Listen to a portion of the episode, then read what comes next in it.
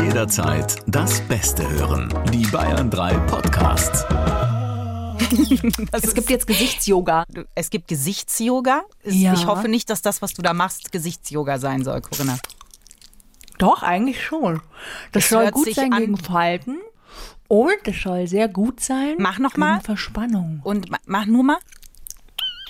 Das hört sich an, als könnte man das ungesehen über ein Porno drüber Ih, was passiert in dem Porno? Warte, ich mach weiter und du sagst, was passiert. Sie machen eine Knistertütle auf. Und da sind Gummibärle drin. Das Nee, das hört sich Porno an, bei als würdest du ein Gebiss rausnehmen. Okay, wow. falsche Abbiegung, falsche Abbiegung beim Porno. Okay, Porno aus. Freundschaft Plus. Mit Corinna Teil und Christine Barlock. Zart, hart, ehrlich. Grazie a tutti. Denn das war italienisch. Ähm, denn wir befinden uns in der italienischen Woche von Freundschaft Plus. Äh, okay, weil Italien EM-Meister geworden ist, Richtig, Corinna. weil du in Italien Urlaub gemacht hast, Richtig, Corinna. weil du im Dunkeln während eines Italienspiels versucht hast, ein Foto mit deinem Handy zu machen und es kam die automatische Blitzablöse und alle wussten, wer du bist.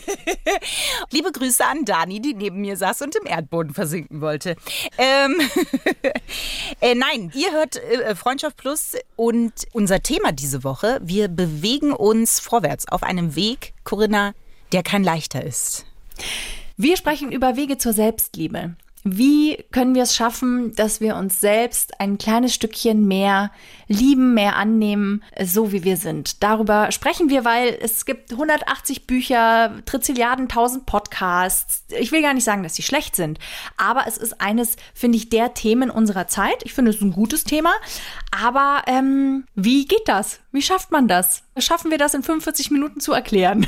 Ich, es wird eine Herausforderung auf jeden Fall. Vor allen Dingen finde ich, weil ähm, wir beide ja in unserer doch recht lang andauernden Freundschaft ja auch immer wieder auf dieses Thema gestoßen sind und auch immer wieder an dem Punkt war, dass man dachte, okay, jetzt weiß ich irgendwie, muss ich daran arbeiten, aber wie mache ich das? Und ich finde, das ist einfach ein Weg, den man irgendwie dann doch auch nur alleine beschreiten kann. Ja, und gleichzeitig gibt es schon auch echt gute Tools. Aber es ist einfach echt anstrengend und man muss das schon auch wollen. Und meistens fangen wir ja erst damit an, wenn es uns richtig scheiße geht. Und dann ist man in dieser Situation, ich stelle fest, mir geht's nicht gut. Da muss man ja erstmal das irgendwie einkategorisieren. Auf einer Skala von 1 bis 10, wie gut geht's mir denn nicht? Wie dringend ist das denn? Wo befinde ich mich? Da muss man ja auch erstmal gucken, okay, ist es jetzt der, der kleine Aufwand oder ist es doch äh, was Lebensveränderndes? Man kommt doch auch an so Punkte, wo man das Gefühl hat, die ganze Welt um einen rum bricht zusammen, um dann festzustellen, dass der Grund, warum das so ist, oft bei einem selber liegt. Aber kannst du dich an das erste Mal erinnern, wo du gesagt hast, okay, und jetzt will ich mich mal auf den Weg machen, dass ich es mit mir selber nicht mehr so schwer habe? Ich glaube, einen Tag nach meiner Geburt. Äh, Da warst du aber schon sehr reflektiert. Ja, ja, ja, ja. Ähm, na, ich glaube tatsächlich in der Pubertät, weil einfach da recht früh bei mir das eingesetzt hat, irgendwas äh, ist verkehrt. Ich will nicht äh, mich diesem Druck, weil ich finde, Selbstliebe hat oder Selbstakzeptanz hat auch ganz viel mit Druck von außen zu tun. Das ist das, was ich wahrnehme. Dass mir mein Echt? eigen, ja, mein eigener Weg, den ich gehen würde, eigentlich wäre ich mit mir fein, aber irgendwie äh, zeigt mir die Umwelt manchmal, dass das nicht fein ist. Gerade in Bezug Ach auf so. die Figur zum Beispiel. Weißt du? Jetzt verstehe ich. Mhm. Also da, da meinte ich das hauptsächlich. Da fing das erste Mal an in der Pubertät, dass ich gedacht habe, eigentlich bin ich fein mit mir, aber irgendwie wird mir immer gespiegelt, ich sollte nicht fein mit mir sein. Also habe ich dann in der Pubertät denkt man eher fick dich, sowas da. Also weil man da einfach drastischer ist. Diese Drastik habe ich im Laufe dieser Zeit abgelegt. ähm, aber ähm, also so meine ich. Das heißt, du findest, dass wir von Natur aus uns eigentlich ganz toll finden würden, aber dass wir durch bestimmte Rollenbilder, durch bestimmte Ideale, durch, ähm, durch die Erziehung zum Teil auch eben gespiegelt bekommen, dass wir so wie wir sind nicht richtig sind, nicht schön genug, nicht schnell genug, nicht klug genug, was auch immer. Und dass wir da dann eigentlich von dem gesunden, ich finde mich eigentlich ganz knorke, so wie ich bin, dass wir da dann wegkommen und erst dann im Laufe des Lebens langsam wieder zurückkommen dürfen. Im, Im zusammengefasst ja, wobei ich nicht mal dazu gehen würde zu sagen, ich finde mich knork oder ich finde mich toll. So weit würde ich nicht mehr übertreiben äh, oder so, so, so überspitzt sagen. Aber es ist halt ein, man ist mit sich im Rein. Vielleicht würde ich so eher ausdrücken. Und das ist schon mein Gefühl, dass man davon immer weiter wegkommt, weil man einfach in eine Richtung genormt wird, die einem nicht gut tut, weil alles darf sein im Endeffekt. Ne? Also, ähm, dass Wut da ist, dass Angst da ist, dass, dass Hass auch manchmal da ist. Nur die Frage ist immer, dass man es auch loslassen muss. Ich finde, ich stelle eine äh, steile These auf, dass äh, Selbstliebe auch viel mit Loslassen zu tun hat. Ja, ganz viel. Oh, ganz viel. Loslassen und Vergebung sich selbst gegenüber für das, was ja. ist. Und das meine ich, dass man halt sagt, ich, ich werde nie Kleidergröße 36 haben. Das habe ich losgelassen. ne? Ja, ganz viel, ganz, ganz, ganz viel mit loslassen. Das stimmt. Wir, wir haben uns jemanden eingeladen, den wir wirklich löchern können, was die mhm. Fragen anbelangt zum Thema Selbstliebe. Ähm, und zwar ist es Leon Windscheid. Du bist Psychologe und Autor und Keynote-Speaker und du bist ganz viel. Herzlich willkommen. ja, hi, freue mich sehr hier zu sein. Ganz viel. Ach, so viel ist es gar nicht. Ich bin eigentlich mal primär Psychologe und habe jetzt ein Buch geschrieben, so von mir aus auch Autor. Alles drumherum ergibt sich eher, aber ist gar nicht so meins. Genau, dein neues Buch so Besser sagen. fühlen, richtig? Ja, Exakt. Eine Reise zur Gelassenheit. Und das haben wir zum Anstoß genommen und haben uns gedacht, Gelassenheit, das findet man ja nun in Selbstliebe hoffentlich. Und das ist unser Thema, Wege zur Selbstliebe. Ja, ich bin sehr gespannt, weil ich persönlich mit der Selbstliebe sogar ein Stück weit auf Kriegsfuß stehe. Äh, deswegen interessiert mich total, was ihr da heute zu, zu fragt, was euch dazu umtreibt und was auch eure Gedanken dazu sind. Denn das ist ein riesiger Begriff und an ganz vielen Stellen ein sehr aufgeblähter Begriff und an manchen mhm. Stellen sogar einer, der ins Giftige kippen kann, ins Toxische. Nämlich dann, wenn ich plötzlich zu viel von mir erwarte. Ja, wenn ich mich auf so einen hohen Sockel stellen möchte, dass ich mich überhaupt noch mag, erst wenn ich mich so vergöttere, wie vielleicht jemand, den ich liebe, im Sinne einer romantischen Beziehung. Und dafür möchte ich unbedingt warnen. Aber wir machen uns mal langsam auf die Reise, würde ich sagen. Das ist richtig, weil ich finde, wenn man am Anfang anfängt, dann finde ich, ist das schon so eine riesengroße, wabernde Wolke, die so über einem schwebt. Selbstliebe. Wann würdest du sagen, fängt denn Selbstliebe überhaupt an? Und was ist das überhaupt? Wenn ich jemand anderen liebe, dann gibt es ein einen so krassen Effekt, der zum Teil sogar vor der Hülle unseres Körpers keinen Halt macht. Ich beschreibe das im Buch, da gibt es ein Kapitel, wo es um Liebe geht, jetzt um die romantische Liebe ne, zwischen zwei Personen. Und dieser Effekt ist so krass, dass ich davor zurückschrecke zu sagen, den will ich auch auf mich anwenden. Also mal ein Beispiel. Wenn wir uns verlieben, dann ist das im Prinzip wie ein Rausch wenn man Leute anguckt, die Kokain genommen haben, dann ist im Hirn im Prinzip sehr Ähnliches los wie bei uns, wenn wir auf Wolke 7 schweben. Ne? Ich habe mich frisch verliebt. Jeder von uns kennt das. Man sieht die Welt durch die rosarote Brille. Die andere Person ist die tollste, schönste. Man sieht keine Dellen am Bein und keine fehlenden Haare am Hinterkopf. Und es, sie riecht gut, diese, diese Person. Und man wird am liebsten den ganzen Tag mit ihr knutschen oder was auch immer tun. Und in dem Moment schießt in deinem Hirn wirklich alles wie in einem Rausch. Ja? Wir sind also high, wie auf Droge ich weiß jetzt nicht, wie man drauf sein muss, um dieses Gefühl für sich selbst zu empfinden. Und ich weiß auch nicht, ob das irgendwie gesund ist, geschweige denn, dass mir bekannt ist, dass das irgendwer außer vielleicht ganz kranke Narzissten schon mal für sich empfunden hätten. Und das ist eben der Punkt, wo ich sage, lasst uns das vielleicht von Anfang an unterscheiden. Die Liebe, die wir zwischenmenschlich haben können, die ich für eine andere Person empfinden kann, das ist ein Gefühl für sich genommen. Und davon zu sagen, das möchte ich genauso für mich haben, das ist mir einfach eine Nummer zu doll. Und deswegen fangen wir vielleicht, wie ihr schon vorgeschlagen habt, eine Nummer kleiner an. Und da würde ich mal von Akzeptanz sprechen. Mhm was ich ja schon super schwer finde. Also was du ja, ja jetzt beschreibst, total. da möchte ich kurz reingehen. Also was du ja beschreibst, ist jetzt der Verliebtheitszustand. Die Liebe ist ja noch mal etwas anderes. Die Liebe ist ja sehr viel ruhiger und das ist ja vielleicht mit der Akzeptanz ähm, schon mal ein riesengroßer Schritt in diese Liebe zu mir selbst. Ich finde das mit der Akzeptanz, was du sagst, wahnsinnig schwer, weil das würde ja bedeuten, dass ich mich so wie ich bin gut finde und annehme. Und das ist ganz schwer. Das ist wie so ein Widerhaken der sich nicht lösen lässt irgendwie. Total. Also bei der, bei der Liebe gibt es verschiedene Facetten. Es gibt einmal so was Leidenschaftliches, ne? dann knistert es wie in Wolke 7. Das kann man auch nach 30 Jahren noch spüren. Es gibt Hirnscan-Untersuchungen, wo man wirklich genau das zeigen kann. Da sind Leute seit Jahrzehnten zusammen und trotzdem geht es in deren Hirn noch ab, als wären die gerade auf Kokainrausch, wenn man denen ein Foto von ihrem Partner oder ihrer Partnerin zeigt. Aber natürlich, wie du gerade sagst, gibt es vielleicht auch so eine Ruhe, so eine tiefere mhm. Liebe, so eine Partnerschaftlichkeit, etwas Vertrauensvolles, was, was eben erst mit der Zeit entsteht. Die Angst lässt irgendwann nach, die Angst, jemanden zu verlieren und wird dann ersetzt durch so ein tieferes Gefühl. Und in dem Moment, wo ich das habe, kann ich natürlich sagen, das hätte ich gerne auch für mich. Ich wäre mir gerne selbst mehr ein Partner. Ich würde mich gern akzeptieren. Und da hast du vollkommen recht. Das ist ein, ist ein ganz schöner Weg, denn nicht gut genug zu sein im Job, ne? weil man das Gefühl hat, hey, ich ich darf das hier gar nicht machen. Ich fühle mich wie ein Hochstapler. Wann fliegt eigentlich auf, dass ich das nicht richtig kann? Oder wir haben das Gefühl, dass wir, ja, kennst du. Ja, Kenn ich voll also, ich gut, ja. Total.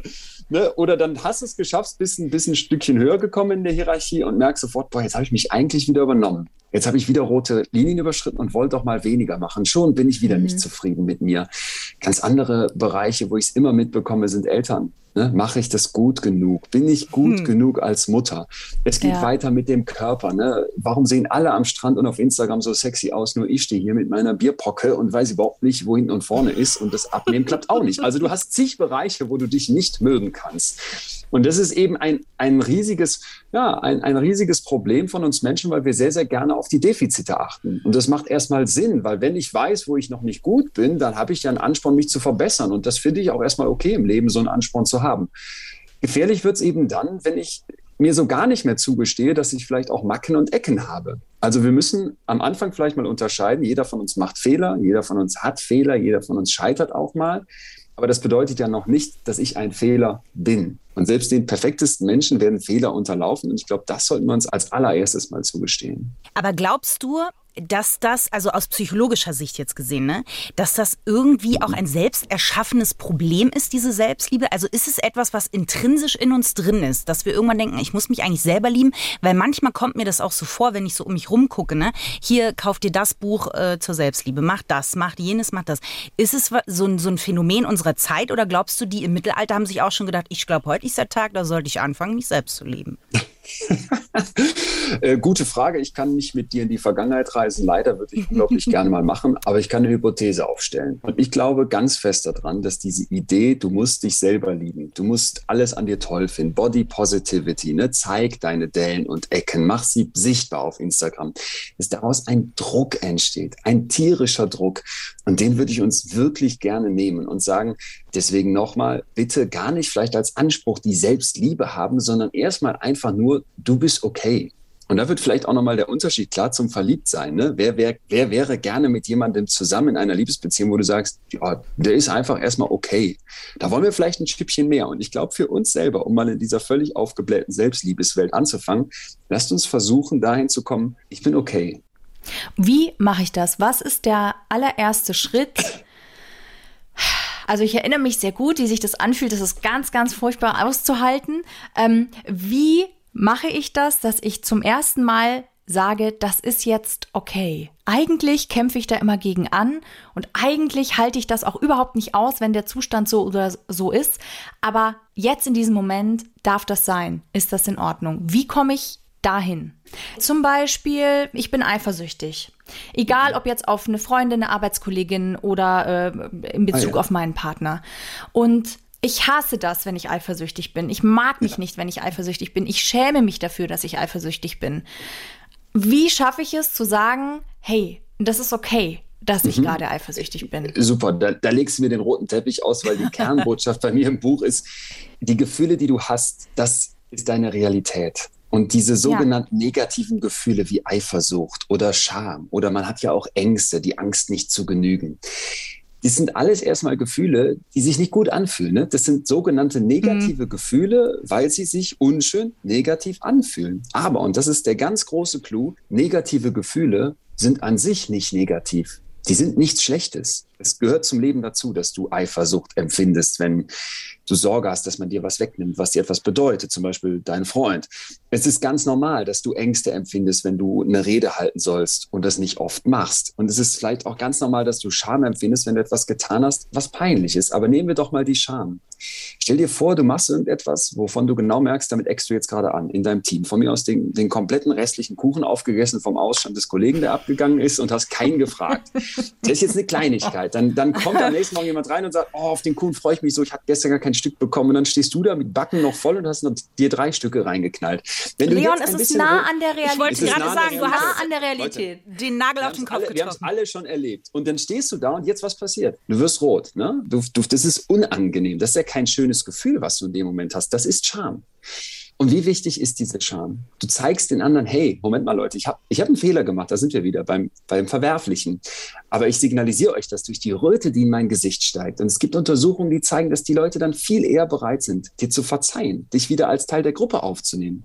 Hast du das nicht oder tust du, als wäre dir das egal, redest das klein, dann verhältst du dich im Grunde asozial. Und das wird viel weniger akzeptiert, als wenn du das unschöne Gefühl der Scham erstmal annimmst, sie auch wirken lässt. Ne? Es ist gut, wenn du rot wirst und die anderen das sehen, denn das zeigt, dass es dir ernst ist, dass du anerkennst, ich habe eine rote Linie überschritten. Und das wird eben dann ein Gefühl, was nicht schön ist, aber was einen super Effekt für dein Weiterkommen hat.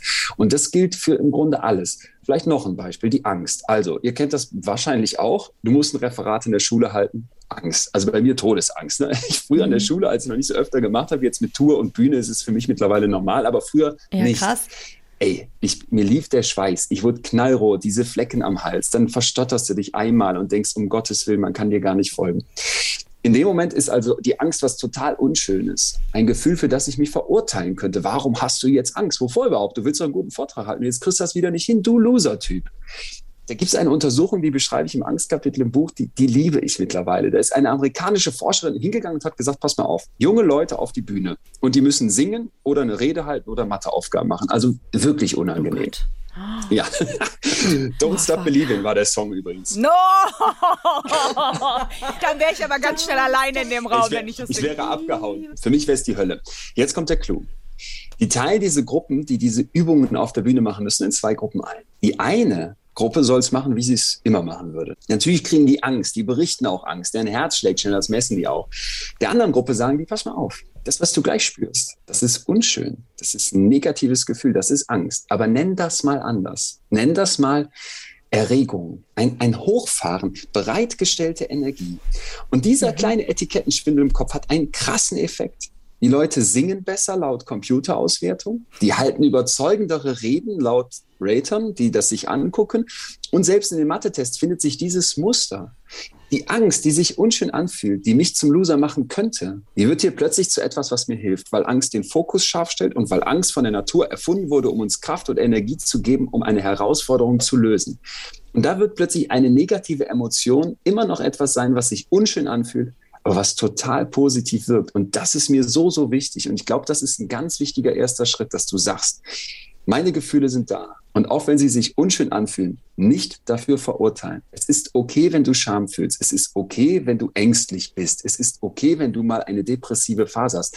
Mach die Tür auf und lass deine Gefühle rein. Wie so eine Schwiegermutter, auf die du keinen Bock hast. Die wird ja auch nicht sagen, bleib vor der Tür stehen, ne? weil die wird anfangen zu hämmern und zu klopfen und zu bollern und das wird unangenehm und peinlich, je länger du die stehen lässt. Also Tür auf, musst dich ja nicht riesig freuen, aber du lässt sie erstmal rein und weißt, und das ist das Schöne, sie wird weiterziehen, sie wird wieder gehen. Und das gilt für unsere negativen Gefühle auch. Das ist ein ganz zentraler Schritt, um dich zu mögen. Nicht dich verurteilen für Gefühle, von denen du glaubst, die gehören sich nicht oder die stören, sondern annehmen, dass sie da sind. Was ich ganz cool fand, was du vorhin gesagt hast, war, dass wir die Angst zum Beispiel anders betiteln sollen als Erregung, beziehungsweise, und das fand ich gut, als bereitgestellte Energie. Ich habe nämlich irgendwo mal gelesen, dass man Emotionen einfach immer hinten das Wort Kraft anschieben sollte. Also zum Beispiel, wenn wir von Wut sprechen, dann ist es die Wutkraft. Und Ah ja. wenn wir mal ganz ehrlich sind, dann ist Wut ja tatsächlich eine Kraft, die in uns aufkommt, die sagt, hey, da ist jemand über deine Grenzen gegangen, wehr dich mal. Zum Beispiel. Ja. Und was ich dann damit mache, bleibt mir überlassen. Aber im ersten Moment ist es Energie, die mich durchfließt. Und deswegen finde ich das eigentlich ziemlich geil, weil mich zu akzeptieren in meiner negativen Emotion hilft mir viel mehr, wenn ich sie als Energie sehe, die erstmal komplett neutral ist. Absolut. Ob man jetzt immer hinten Kraft dran hängt, das ist wahrscheinlich zu einfach, aber der Grundgedanke passt. Es gibt ganz tolle Untersuchungen, wo die zeigen können, versuche ich negative Emotionen runterzuschlucken, ne? dann blähen die sich auf, die werden größer. Mein Bild dazu ist so ein Wasserball. Du stehst im See und hast einen Wasserball vor dir. Und das sind deine negativen Gefühle. Und wenn du den unter Wasser drückst, dann wird der Druck mit jedem Stück, wo du ihn tiefer drückst, größer. Der will wieder nach oben. Das heißt ja nicht, mhm. dass der immer oben sein muss. Ne? Es bringt nichts, wenn du jetzt auf der Arbeit die ganze Zeit ausrastest und den Azubi anbrüllst, weil du heute so einen wütenden Tag hast. Du musst schon eine gewisse Kontrolle nehmen. Und mal musst du vielleicht den Wasserball auch runterdrücken. Aber grundsätzlich würde ich mir für uns als Gesellschaft wünschen, dass wenn wir alle so im See stehen, dass öfter mal die Wasserbälle oben auf der Oberfläche liegt. Wie ist es denn eigentlich bei dir selber? Also ich stelle mir das total spannend vor. Du hast Psychologie studiert und logischerweise machst du auch deine persönliche Entwicklung durch. Wie würdest du sagen, hat das Studium oder die Menschen auch, die du triffst, wie hat das dein Weg zur Selbstakzeptanz bis jetzt verändert oder geebnet? An ganz vielen Stellen. Ich bin so ein naturwissenschaftlich getriebener Typ, der immer gedacht hätte, auch, auch als Unternehmer, der ich auch schon lange bin, als, als Schüler habe ich mich selbstständig gemacht. Ach, Gefühle, ne? Das ist, äh, das ist irgendwie was für Leute, die ihre Emotionen nicht im Griff haben. Und auch heute höre ich das noch ganz oft, gerade von Männern, die so Managementpositionen innehaben. Die sagen mir dann, ja, ich brauche ja nur das Rationale, das Emotionale stört doch nur, es steht im Weg. Wir sind ein großer Trugschluss, ein Missverständnis vom Menschsein. Je mehr diese Welt digitalisiert wird, je schneller, je elektronischer, je vernetzter das wird, umso mehr brauchst du die Kernkompetenz des Menschseins und das ist Fühlen. Und das stelle ich für mich zunehmend fest. Ich habe letztens einen Moment gehabt, das ist jetzt drei Jahre her, als ich mit dem Buch angefangen habe und dafür recherchiert habe und merkte plötzlich, ich bin traurig und, und irgendwas ist. Und dann saß ich da und dachte, das ist jetzt nicht schön und ich hätte auch lieber, dass das weg wäre. Aber ich weiß gerade, dass es total sinnvoll ist, mal innezuhalten und zu gucken, weil mein Leben ist oft hektisch und mein Leben ist oft überfrachtet. Und das werdet ihr auch kennen. Man guckt dann in seinen Kalender und hat so viele Termine und wacht morgens auf und scrollt als erstes mal durch Instagram und ärgert sich über sich selbst. Und da zum Beispiel zu spüren, du hast Gefühle, ähm, lieber Leon, und diese Gefühle sind nicht einfach nur so da, sondern meine Gefühle sind meine Realität. Ne? Ohne sie kann ich die Welt nicht wahrnehmen das ist manchmal richtig befreiend. Und ein, ein ganz krasses Erlebnis war für mich, ihr wisst, ich mache ähm, ja auch noch Podcasts. Und da habe ja. ich mal an einem Tag zwei Folgen gehabt. Der Podcast heißt In extremen Köpfen. Und tatsächlich gehe ich wirklich in extreme Geschichten rein und hatte zwei erwachsene Leute interviewt, die die schlimmsten Missbrauch in der Jugend erfahren hatten und wollte von denen wissen, wie kann man mit solchen Krisen wieder leben lernen. Das war einfach eine heftige, ganz heftige Erfahrung, denen zuzuhören. Und ich bin raus aus dem Studio auf, mal, auf so einen Elektroroller gestiegen, die, die cool mit Helm, bin durch Berlin gefahren und war so drei Ampeln weiter und merkte plötzlich, ey, mir laufen die Tränen und ich weine und das macht passiert, was heißt, passiert mir sonst nie, aber ich wüsste nicht, wann ich das letzte Mal geweint habe, geschweige denn öffentlich, wäre mir ja sogar eher peinlich und habe dann gecheckt, okay, Achtung, wie so ein Stoppschild zeigen dir deine Gefühle gerade, dass du da zu schnell über etwas hinweggegangen bist. Du hast heute Morgen Heftiges gehört und dachtest jetzt, du taktest deinen Tag einfach so durch. Aber das, was du da in deinen Kopf geschaufelt hast, das hat sich noch nicht gesetzt. Das hast du noch nicht gepackt, das noch nicht verarbeitet. Und in dem Moment helfen die Gefühle, weil wenn ich da nicht drauf achten würde, sondern einfach weiter durch den Tag so rasen würde mit diesem Roller auf zum nächsten Termin und abends vielleicht auch noch kurz noch einen Zoom-Call oder was auch immer, dann würde es überhaupt nicht die Zeit bekommen, sich zu setzen. Und das geht auch im Kleineren. Das kann Streit sein mit der Partnerin. Das kann eine Gehaltsverhandlung mit deinem Chef sein, die nicht geklappt hat. Das kann irgendwas sein, was dich belastet, beschäftigt. Wenn du da nicht drauf hörst, wie sich das für dich anfühlt und dir Zeit nimmst, um das sacken zu lassen, wie so ein Kaffeesatz in der Tasse, dann läufst du mit so einem Wirbelsturm im Kopf durch die Welt. Und das merke ich bei mir ganz persönlich, hat sich in den letzten zwei Jahren total gelegt. Machst du das dann bewusst? Also ist es was, wenn ich jetzt äh, was nach außen geben möchte, ne? wenn ich merke, irgendwie bin ich gerade überfordert und das fühlt sich ja manchmal wirklich an wie so ein Wirbelsturm. Ne? Ist das ganz doof gefragt, setze ich mich da hin und sage, so, jetzt habe ich mal eine halbe Stunde, jetzt lasse ich mal alle Gefühle raus. Das klappt ja auch nicht immer. Auf keinen Fall. Also ähm, es gibt so eine Idee der Katharsis, bedeutet auf Griechisch so viel wie reinigen. Ich brüll's mhm. raus, also ist es weg von mir. Ist aber aus wissenschaftlicher Sicht widerlegt. Es ist sogar Quatsch und auch gefährlicher Quatsch, weil du im Prinzip dich hochkickst. Ja? Okay. In dem Moment, wo ich also so einfach jetzt meine Wut als Beispiel rausschreie und aufs Lenkrad haue und am liebsten noch in den Schallknüppel beißen würde und gleich aussteige und den Typen vor mir im Straßenverkehr, der mit 30 durch die 50er-Zone fährt, beide Spiegel abtreten möchte, lass es sein. Ich muss schon versuchen, mit meinen Gefühlen differenziert umzugehen. Und gerade bei der Wut macht es total Sinn, mal zu gucken, was steckt eigentlich hinter. Ne? Auch wieder Thema Selbstakzeptanz. Manchmal bin ich wütend auf andere, aber eigentlich müsste ich wütend auf mich sein, weil ich was falsch gemacht habe, weil ich schlechter war als der Kollege und dann bin ich sauer und versuche aufbrausend das zu verstecken. Aber in Wirklichkeit müsste ich sauer auf mich sein, weil ich nicht, nicht so gut war wie er. Und das ist ganz, ganz wichtig, dass du dann mal hinter deine Wut guckst, bevor du einfach sagst, ich lasse das jetzt hier explodieren wie ein Vulkan und mal fragst, hey, sind da vielleicht Ängste, die eine Rolle spielen? Und ist das jetzt eine Wut wie so eine Rage, die raus muss? Oder ist das eher so ein Groll, den ich schon ein paar Tage mit mir rumschleppe und wo vielleicht mal ein klärendes Gespräch gut wäre? Aber ist es, also jetzt ganz konkret, weil ich habe echt Freunde, die oft zu mir herkommen mhm. und sagen, ich merke, da ist was, irgendwie geht es mir nicht gut, aber ich weiß nicht, wie ich da rankommen soll. Jetzt ist ja eine Therapie nicht immer sofort, ne? Ähm, wem sage ich das? Du musst halt, hast lange Wartezeiten, bis du da rankommst und so. Und die wirklich sagen, ich, ich weiß nicht, was ich machen soll. Gibt also ganz blöd gefragt, gibt, gibt es so, was man sagt, mach dir abends eine schöne Kerze an, setz dich mal hin und guck, was kommt? Oder gibt es irgendeinen Tipp, wo du sagst, okay, das ist mal so, da kann man mal auf die Pferde gehen? Was ich empfehlen würde, ist emotionale Granularität. Klingt komisch, ist aber aus der Wissenschaft und wunderschön. Emotional ist klar, ne? es geht um die Gefühle. Granularität bedeutet, ich zerlege ein Gefühl in seine Einzelteile. Stellt euch mal bei der Wut zum Beispiel die Farbe Rot vor. Ne? Dann könnten wir sagen, okay, wie sieht Wut aus? Ja, rot, wenn ich dem eine Farbe geben müsste. Es gibt aber zig Rottöne. Und das kannst du mit deiner Wut zum Beispiel machen. Du schreibst also mal Wut drüber und gehst dann hin, wenn du merkst, da stimmt irgendwas nicht, und ich würde vermuten, es ist die Wutecke, und versuchst aufzudröseln in die Anteile. Zum Beispiel, indem du dir sagst, was ist jetzt hiervon vielleicht der grollende Anteil in mir, ne, der schon seit ein paar Tagen damit rumläuft? Was ist vielleicht der Anteil, der schon eher so brodelt, wo es gleich in den Zorn überkippen könnte? Was ist vielleicht eher so ein Missmut? Und indem ich das mal auffächere, das hilft total. Und was ich da extrem empfehlen kann, ist, dass man kreativ wird. Dass man hm. nicht nur sagt, ah, okay, es gibt das deutsche Wort Groll und Missmut und Zorn und Rage, sondern es gibt andere Sprachen. Das kann man googeln zu den einzelnen Gefühlen. Oder ähm, ich sage es nochmal auch gerne ins Buch gucken, weil ich zum Beispiel von einem indischen Forscher erzählt bekommen habe, das werde ich nicht vergessen, Obiman.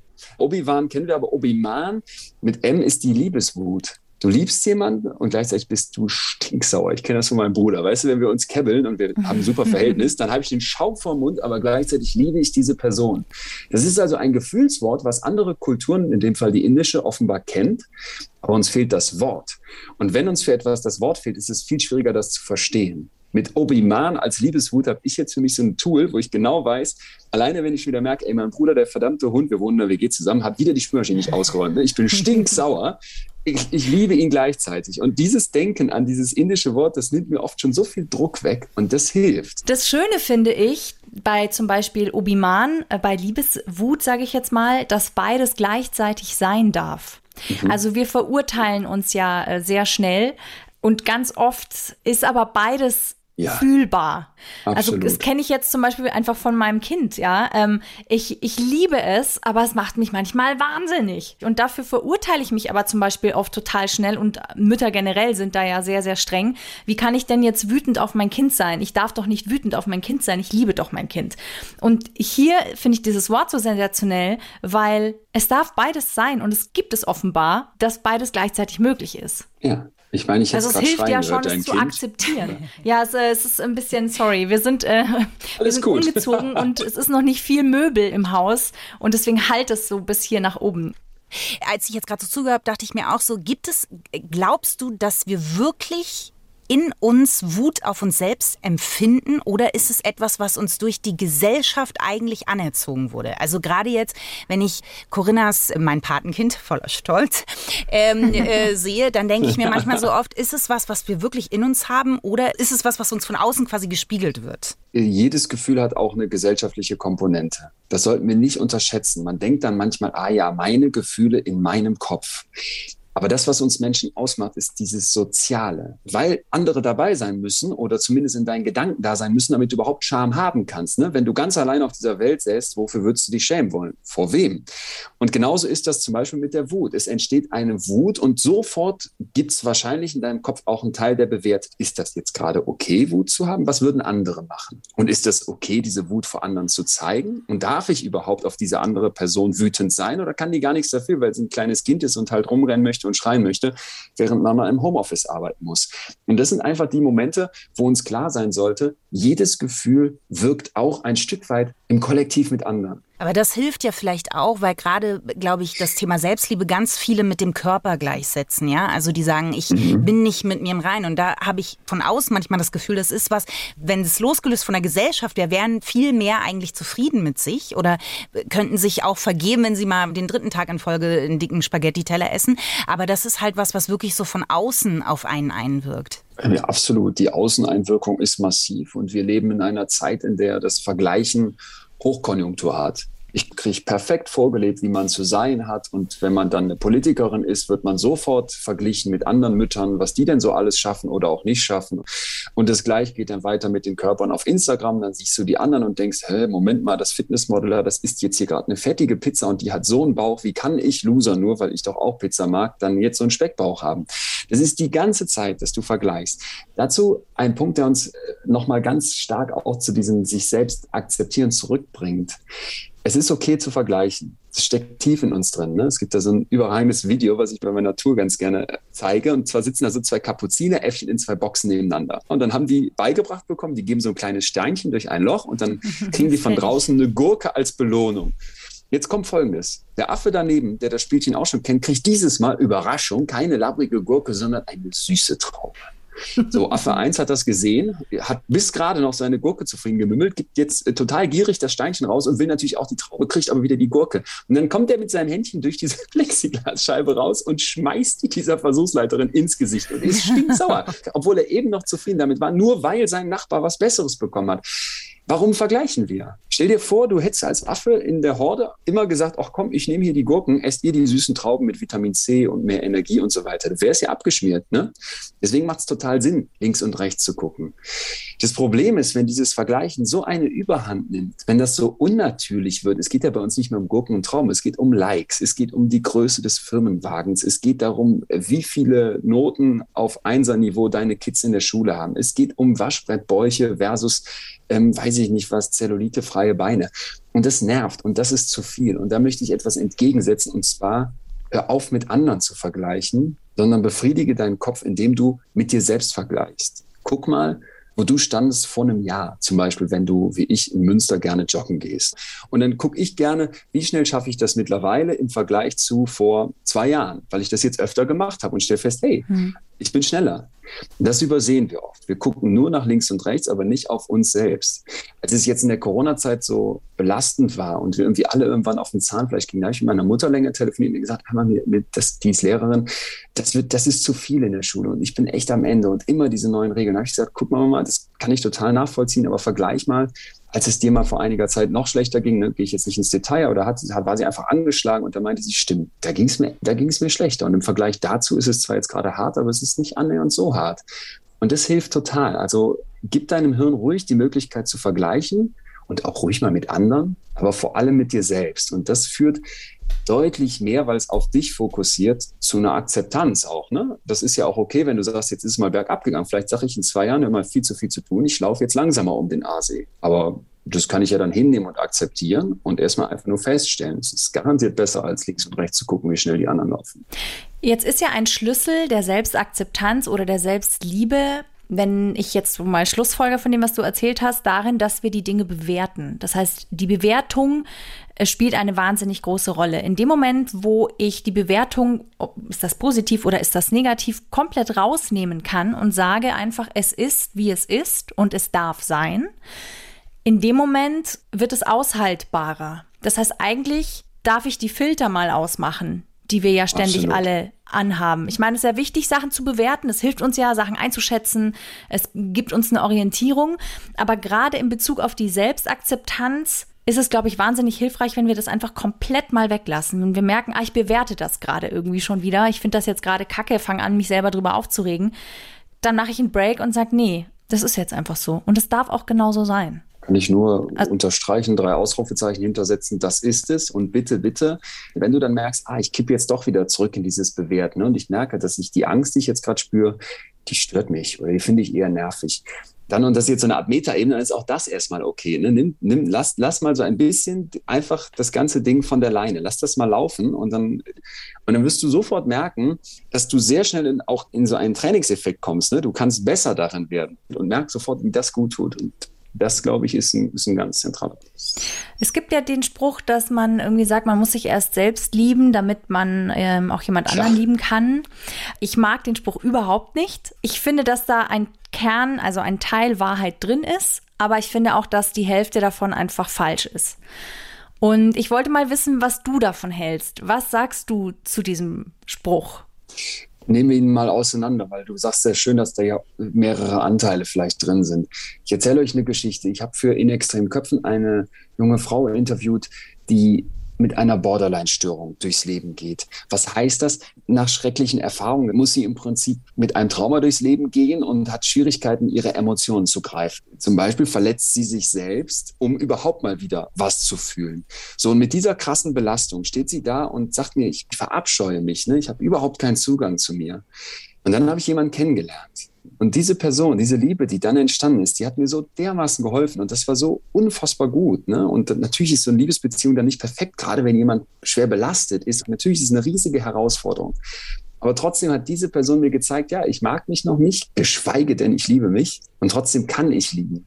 Und ich gehe gerne in diese Extrembereiche der Psyche, weil ich glaube, dass uns das hilft, weil da der Kontrast schärfer ist. Es wird plötzlich klar, dass ich doch auch, wenn ich vielleicht nicht perfekt mich liebe, jemand anderen lieben kann, für diese Person da sein kann, dass mir das etwas zurückgibt und dass das am Ende eine, eine tolle Erfahrung ist.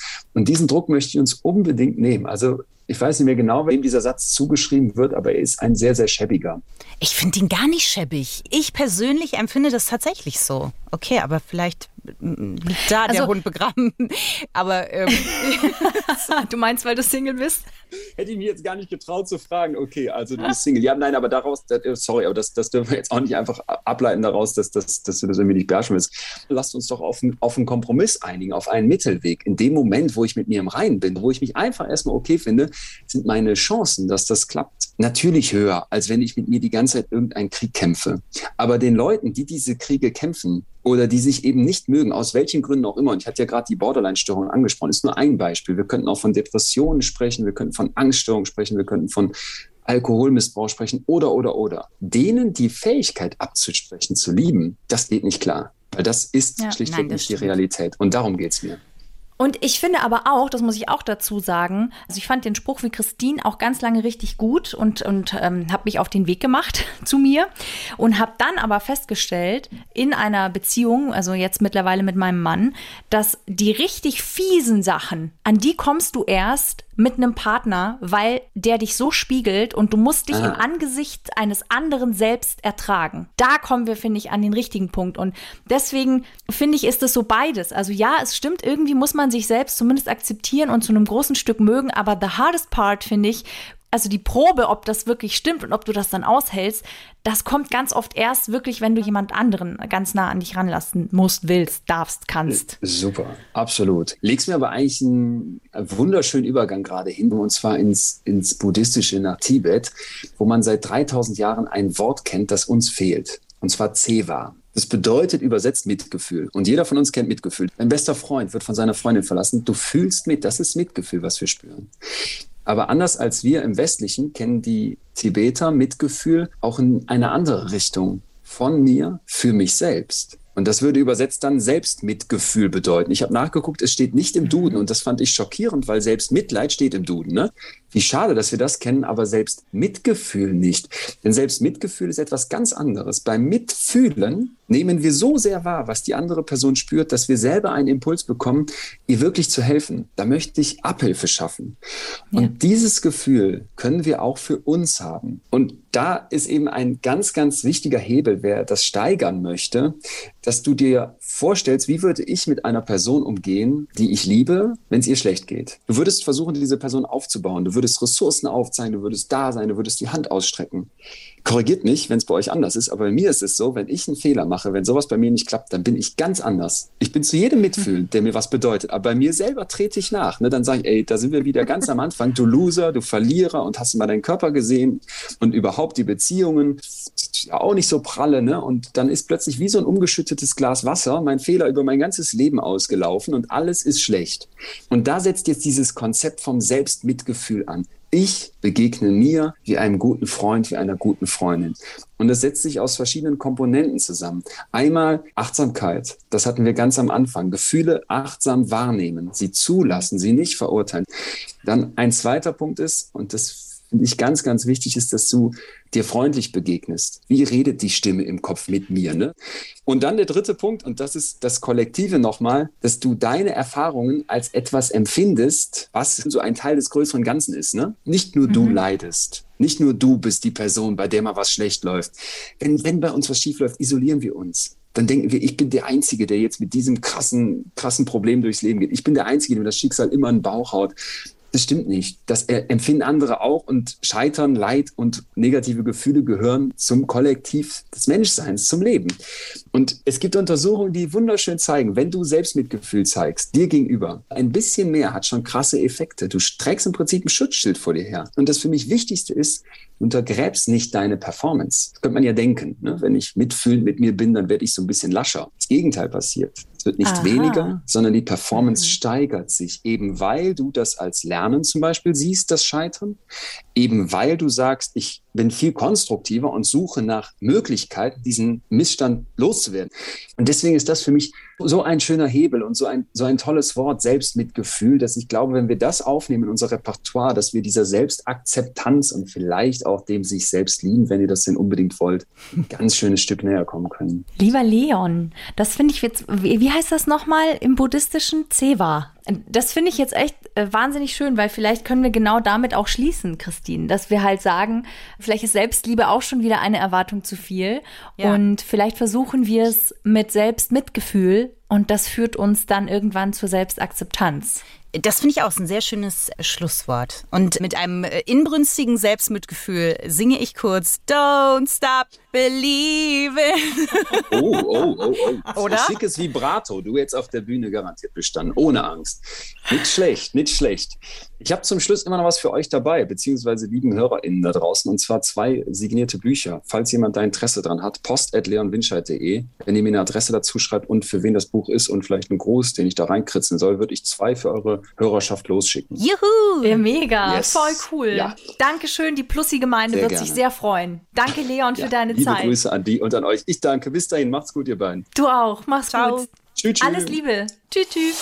Freundschaft Plus. Mit Corinna Teil und Christine Barlock. Immer sonntags von 8 bis Mitternacht in Bayern 3. Noch mehr Bayern 3 Podcasts auf bayern3.de und überall, wo es Podcasts gibt.